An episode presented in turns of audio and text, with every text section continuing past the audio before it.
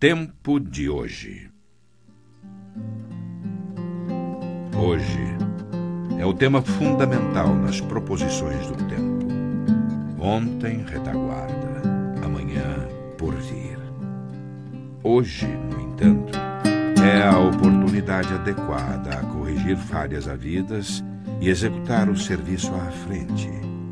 Dia de começar experiências que nos melhorem ou reajustem de consultar essa ou aquela página edificante que nos iluminem a rota, de escrever a mensagem ao coração amigo que nos aguarda a palavra a fim de reconfortar-se, ou assumir uma decisão, de promover o encontro que nos valorize as esperanças, de estender as mãos aos que se nos fizeram adversários, ou de orar por eles, se a consciência não nos permite ainda aproximação. Quantas mágoas se converteram em crimes por não havermos dado um minuto de amor para extinguir o braseiro do ódio. Quantos pequeninos ressentimentos se transfiguraram em separações seculares nos domínios da reencarnação por não termos tido a coragem de exercer a humildade por meia hora. Analisa a planta que se levou nos poucos dias em que estiveste ausente. Reflete no prato que se corrompeu durante os momentos breves em que te distanciaste da mesa. Tudo se transforma no tempo. No trecho de instantes, deslocam-se mundos, proliferam micróbios.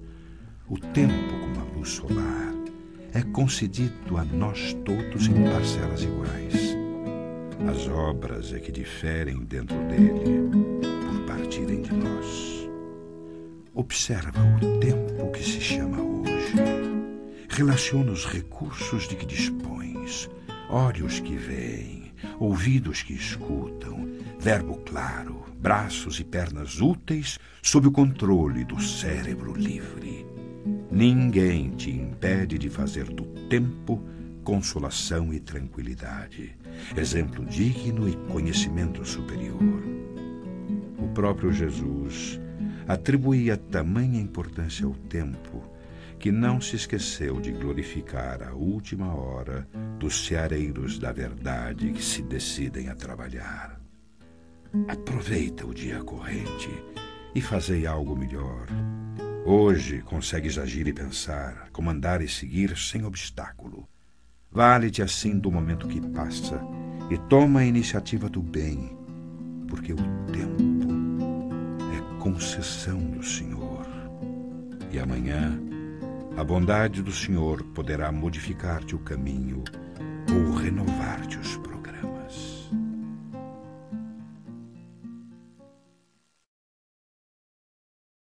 na hora da caridade. Não te furtarás ao serviço de emenda e nem recusarás as constrangedoras obrigações de restaurar a realidade. Mas unge o coração de brandura para corrigir abençoando e orientar construindo. A dificuldade do próximo é intimidação à beneficência. No entanto, Assim como é preciso condimentar de amor o pão que se dá, para que ele não amargue a boca que o recebe, é indispensável também temperar de misericórdia o ensino que se ministra, para que a palavra esclarecedora não perturbe o ouvido que o recolhe. Na hora da caridade, não reflitas apenas naquilo que os irmãos necessitados devem fazer Considera igualmente aquilo que lhes não foi possível fazer ainda. Coteja as tuas oportunidades como as deles. Quantos atravessaram a infância sem a refeição de horário certo e quantos se desenvolveram carregando moléstias ocultas? Quantos suspiram em vão pela riqueza do alfabeto, desde cedo escravizados à tarefa de sacrifícios? E quantos outros cresceram em antros de sombra sob as hipnoses da violação e do crime. Quantos desejaram ser bons e foram arrastados à delinquência. No instante justo em que o anseio de retidão lhes aflorava na consciência. E quantos foram colhidos de chofre nos processos obsessivos que os impeliram a resvaladouros fatais. Soma as tuas facilidades, revisa as bênçãos que usufruis, enumera as vantagens e os tesouros de afeto que te coroam os dias e socorre aos companheiros desfalecentes da estrada, buscando soerguê-los ao teu nível de entendimento e conforto. Na hora da caridade, emudece as humanas contradições e auxilia sempre, mas sempre clareando a razão com a luz do amor fraterno. Ainda mesmo quando a verdade te exija duros encargos semelhantes às dolorosas tarefas da cirurgia. Na construção da virtude. Toleras descabidas injúrias e calas a justificação que te pende da boca, esperando a preço de lágrimas que o tempo te mostre isenção de culpa. No entanto, com isso promoves o reconhecimento e a renovação dos teus próprios perseguidores.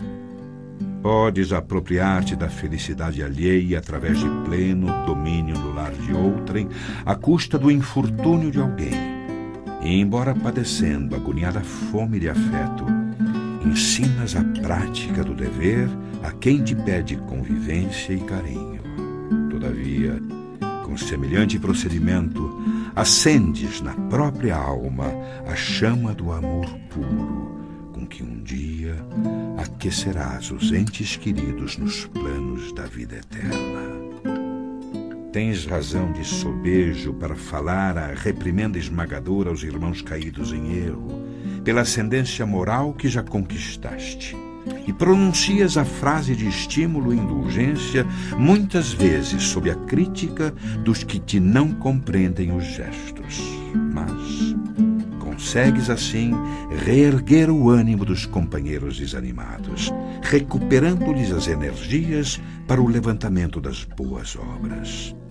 Guardas o direito de repousar pelo merecimento obtido em longas tarefas nobremente cumpridas e prossegues em atividade laboriosa no progresso e na paz de todos, quase sempre com o desgaste acelerado das próprias forças. Entretanto, nesse abençoado serviço extra, lanças o seguro alicerce dos apostolados santificantes que te clarearão o grande futuro.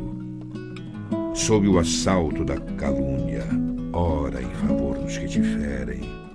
Quando as vantagens humanas te sorriam com o prejuízo dos outros, prefere o sacrifício das mais belas aspirações com autoridade suficiente para a censura, semeia benevolência onde estiveres, retendo a possibilidade do descanso, abraça o maior esforço e trabalha sempre. Quem suporta serenamente o mal que atraiu para si mesmo, trilha a estrada bendita da resignação. Contudo, quem pratica o bem, quando pode fazer o mal, vive por antecipação no iluminado país da virtude. Defesa. Se tens a consciência tranquila no cumprimento do próprio dever, guardas em ti mesmo cidadela e refúgio. Não te percas em conflitos inúteis, nem te emaranhes nas explicações infindáveis. Acusado de mistificador, responde com o devotamento à verdade. Acusado de malfeitor, responde fazendo o bem. Por todas as culpas imaginárias em que se catalogue o nome, oferece por resposta a prestação de serviço. O fruto revela a árvore, a obra fala do homem. Quem te provoca através do escárnio mostra-se mal informado ou doente e quem te fere através do insulto traz consigo pensamentos de ódio e destruição. Não lhe sanarias o mal à força de palavras somente, Dá-lhes a conhecer a própria rota no trabalho edificante que realizas, e a luz divina inspirar-te-á o verbo justo no instante certo. Meditando sobre a atitude do Cristo ao deixar justiçar-se nos tribunais terrenos ante a sanha dos cruéis detratores que lhe içaram a cruz, somos induzidos a pensar que o Mestre, centralizando-se nas construções da vontade do Pai, teria agido assim por ter mais que fazer que gastar tempo em defesas desnecessárias.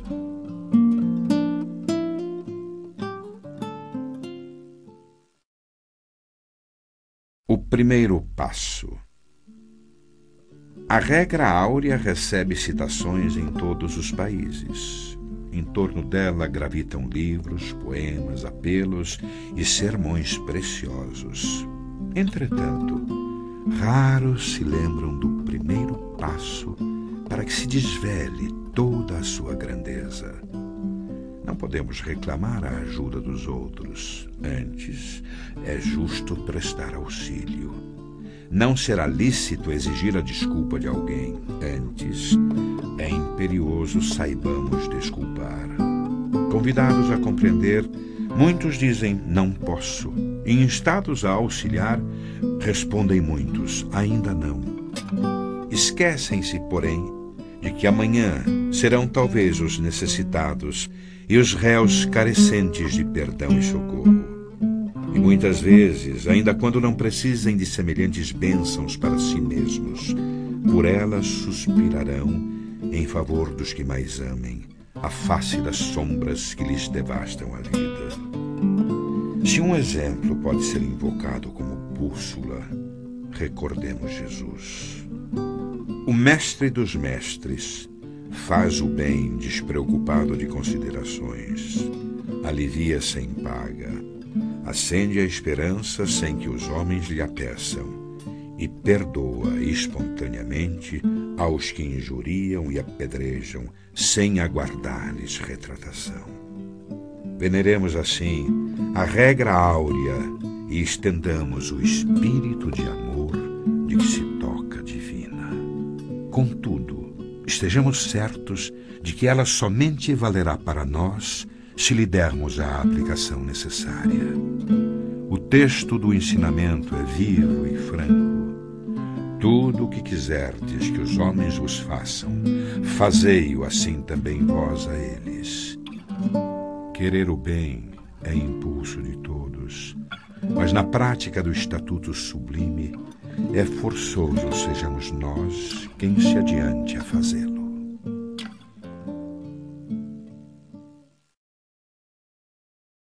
Melhorando sempre. Evidentemente, não podes garantir a felicidade do mundo que se encontra de maneira constante sob o impacto das lutas evolutivas que lhe orientam a marcha. No entanto, ninguém está impedido de cultivar o trato de terra em que vive, amparando uma árvore amiga ou alentando uma flor. Certo, não podes curar as chamadas chagas sociais indesejáveis, mas compreensíveis, numa coletividade de espíritos imperfeitos, quais somos ainda todos nós em regime de correção e aperfeiçoamento. Contudo, ninguém está impossibilitado de proceder honestamente e apoiar os semelhantes com a força moral do bom exemplo.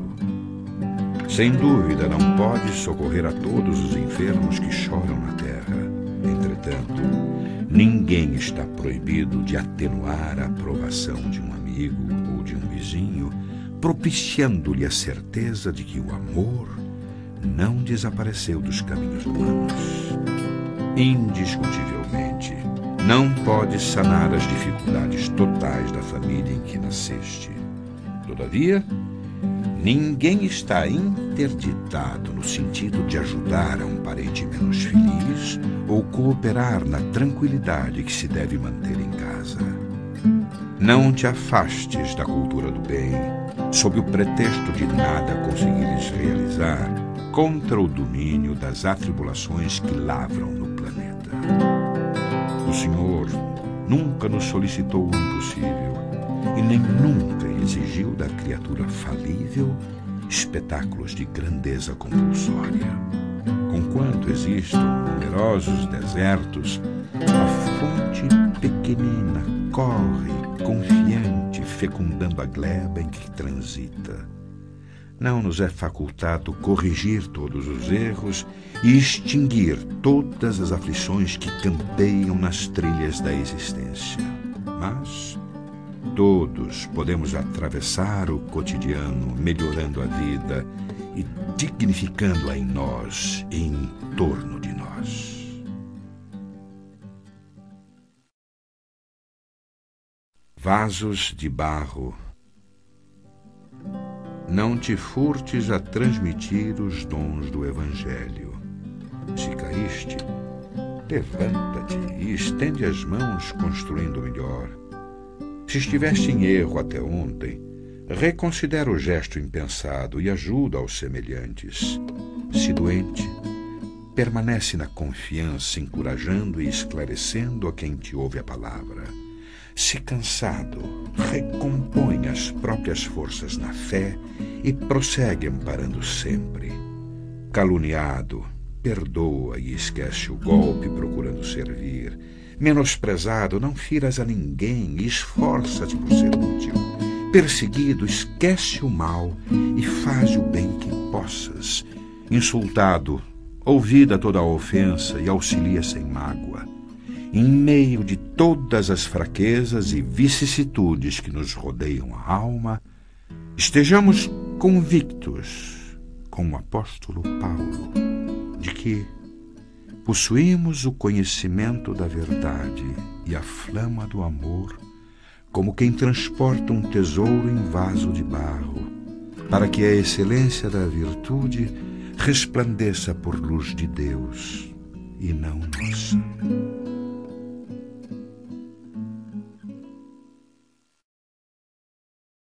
No rumo do amanhã lembra-te de viver conquistando a glória eterna do Espírito. Diariamente, retiram-se da terra criaturas cujo passo se imobiliza nos angustiosos tormentos da frustração. Estendem os braços para o ouro que amontoaram. Contudo, esse ouro apenas lhes assegura o mausoléu em que se lhes guardam as cinzas alongam a lembrança para o nome que se ilustraram nos eventos humanos. Todavia, quase sempre a fulguração pessoal de que se vira um objeto apenas lhe acorda o coração para a dor do arrependimento tardio. Contemplam o campo de luta em que desenvolveram o transitório domínio, mas não enxergam senão a poeira da desilusão que lhes soterra os sonhos mortos. Sim, em verdade, passaram no mundo em carros de triunfo, na política, na fortuna, ciência, religião, no poder. No entanto, incapazes do verdadeiro serviço aos semelhantes, enganaram tão somente a si próprios no culto ao egoísmo e ao orgulho, à intemperança e à vaidade que lhes devastaram a vida e despertam além da morte, sem recolher-lhe renovadora luz. Recordos que padecem na derrota de si mesmos, depois de se acreditarem vencedores dos que choram as horas perdidas, e procuram, enquanto é hoje, enriquecer o próprio espírito para o amanhã que te aguarda, porque, consoante o ensino do Senhor, nada vale reter por fora o esplendor de todos os impérios do mundo, conservando a treva por dentro do coração. Em honra da liberdade. Se alcançastes um raio de luz do Evangelho, avança na direção do Cristo, o Divino Libertador. Não julgue seja fácil semelhante viagem do Espírito encontrarás em caminho variados apelos à indisciplina e à estagnação.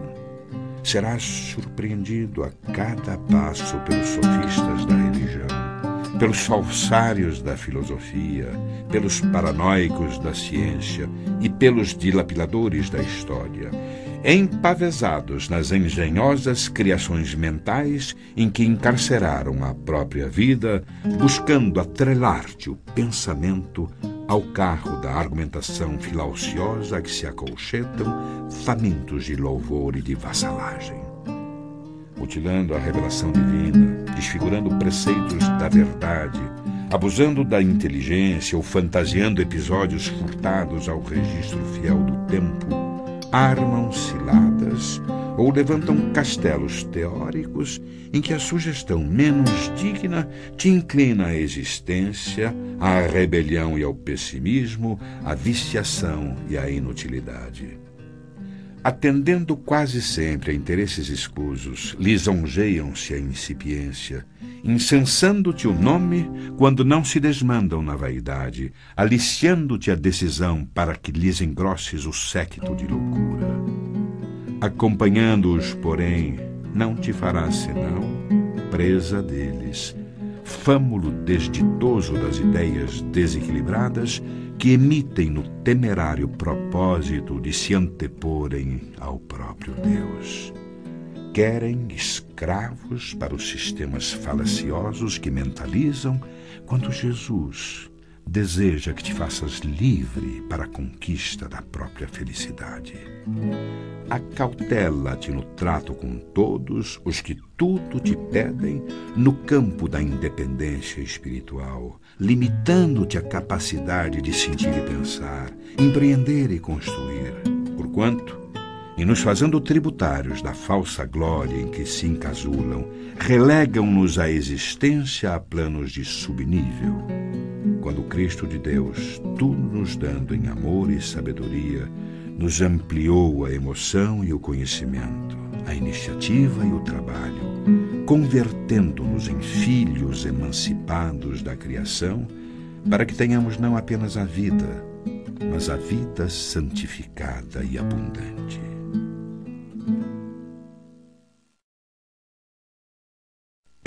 Torno da liberdade. Quanto mais se agiganta a evolução intelectual na Terra, mais se propalam reclamos em torno da liberdade. Há povos que se batem por liberdade mais ampla. Aparecem os chamados campeões da liberdade, levantando quartéis de opressão e esfogueadas legendas de rebeldia. Fala-se em mais liberdade para a juventude, pede-se liberdade para a criança no entanto, basta uma vista de olhos nas máquinas aperfeiçoadas do mundo moderno para que se reconheça um impositivo inevitável da disciplina. O automóvel chispa vencendo as barreiras, mas se o motorista foge do equilíbrio ao volante ou desobedece os sinais de trânsito, o acidente sobrevém o avião devora distâncias, transportando o homem através de todos os continentes no espaço de poucas horas. Todavia, se o piloto não atende aos planos traçados na direção, o desastre não se faz retardio.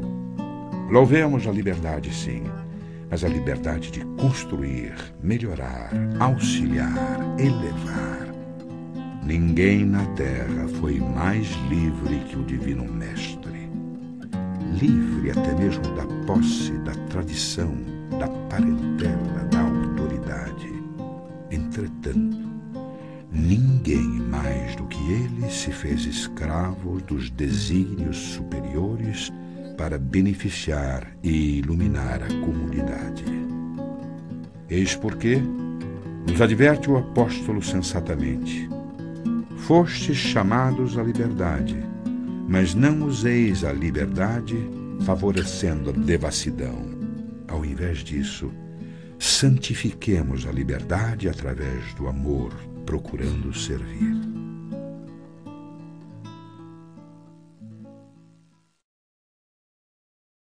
Na conquista da liberdade. A mente humana, antes do contato com o Cristo, o Divino Libertador, padecia milenárias algemas de servidão. Era o cativeiro da violência, convertendo o mundo em arena de senhores e escravos. Era o grilhão implacável do ódio, garantindo impunidade aos crimes de raça. Era a treva da ignorância, aprisionando a inteligência nas teias do vício dourado. Era a obsessão da guerra permanente, encarcerando os povos em torrentes de sangue e lama. Cristo veio, porém, e conquistando a libertação espiritual do mundo a preço de sacrifício, descerra novos horizontes à humanidade. Da manjedoura à cruz, movimenta-se o amigo divino, reintegrando o homem na posse da simplicidade, do equilíbrio, da esperança, da alegria e da vida eterna, que constituem fatores essenciais da justa libertação do espírito. Devemos, pois, ao Senhor a felicidade de nossa gradativa independência para atingir a imortalidade. Entretanto, para atingir a glória divina que estamos destinados, é preciso saibamos renunciar conscientemente à nossa própria emancipação, sustentando-nos no serviço espontâneo em favor dos outros porquanto somente através da nossa voluntária rendição ao dever, por amor aos nossos próprios deveres, é que realmente alcançaremos a auréola da liberdade vitoriosa.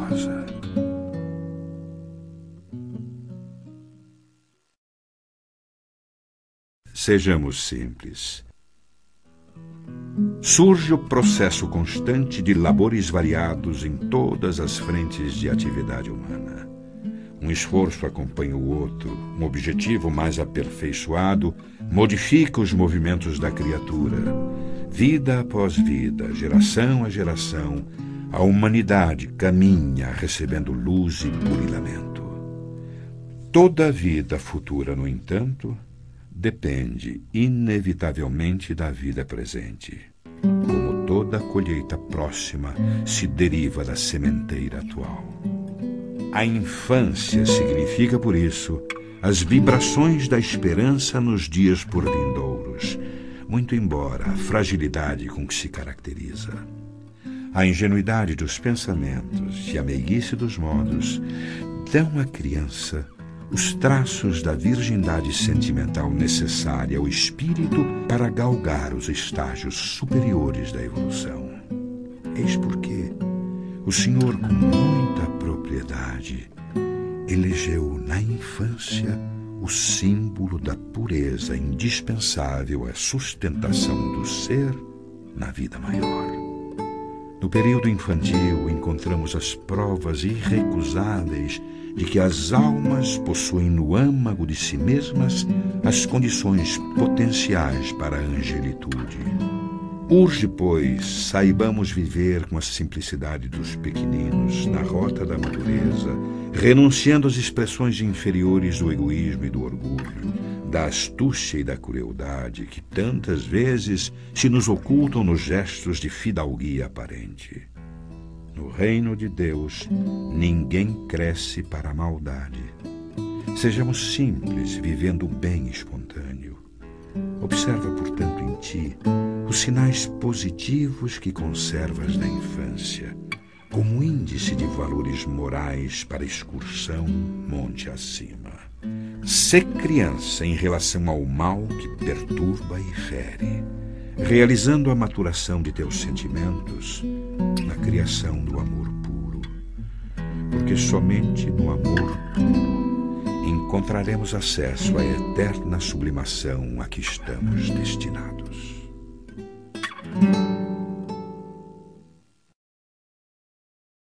Sublime convite. A palavra do Senhor é sempre luz direta a partir do momento em que fala incisivo, o doente inicia uma nova jornada. Os músculos paralíticos vibram fortes de novo. O tônus orgânico circula mais ativo. O equilíbrio ressurge no cosmos celular. A prisão em forma de leito liberta o prisioneiro. e múltiplas consequências são criadas no processo sublime, quais sejam a responsabilidade maior para o irmão socorrido, estudo e meditação nos circunstantes admirados, reafirmação categórica das potencialidades sublimes do amor de nosso Divino Mestre, através do trabalho messiânico de libertação das consciências humanas que impôs generosamente a si mesmo. Em seguida, mais uma crônica a ajustar-se aos ensinamentos narrados pelos evangelistas, expressando até hoje lição palpitante na escola da humanidade. Enxuerguendo o enfermo desditoso do leito da aprovação, convoca-nos Jesus a levantar-nos todos do ninho de imperfeições em que nos comprazemos de coração cansado e mente corrompida se egoísmo e orgulho, inveja e ciúme, cobiça e vaidade ainda nos prendem o coração ao catre do infortúnio, ouçamos o convite do Senhor amorável. Levanta-te, toma o teu leito e anda. E erguendo-nos pela fé, saberemos sofrer a consequência ainda amarga de nossa própria sombra, caminhando por fim ao encontro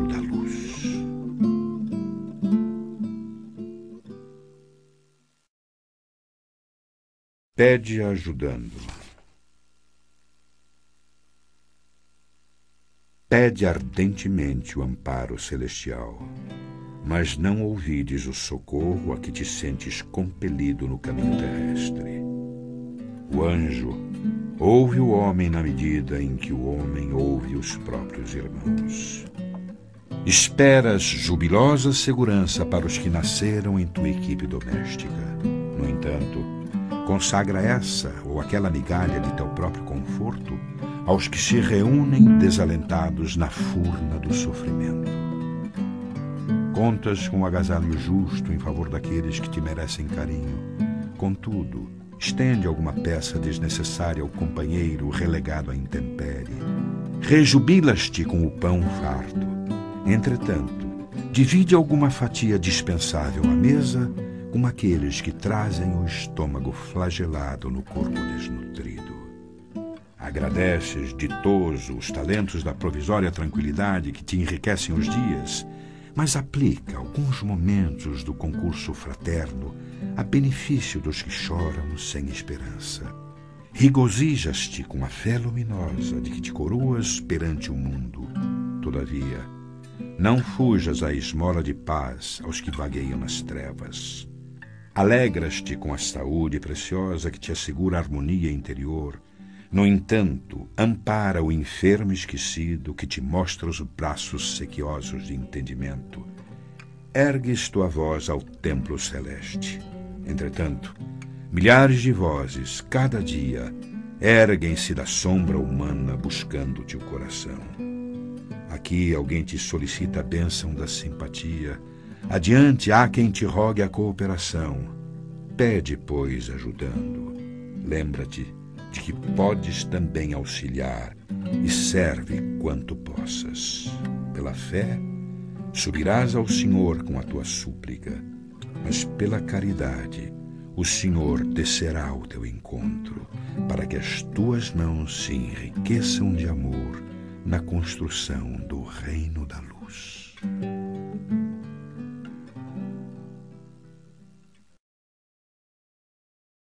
Dívidas. O apóstolo da gentilidade frisou claramente a sua condição de legítimo devedor de todos. E essa condição é a de qualquer outro ser da comunidade humana. A criatura em si não é apenas a soma das próprias realizações, mas também o produto de débitos inumeráveis para com o grupo a que pertence cada um deve incalculáveis tributos às almas com quem convive. Não nos esqueçamos de que vivemos empenhados à boa vontade dos corações amigos, à sabedoria dos mais experientes, ao carinho dos companheiros próximos, ao apoio e ao estímulo dos familiares, aos nobres impulsos das relações fraternais. portanto, pelo reconhecimento das nossas dívidas comuns, provamos a real inconsequência do orgulho e da vaidade em qualquer coração e a impraticabilidade do insulamento em nosso passo evolutivo. A dívida importa em compromisso, e compromisso significa resgate natural ou compulsório. Todos somos devedores uns dos outros.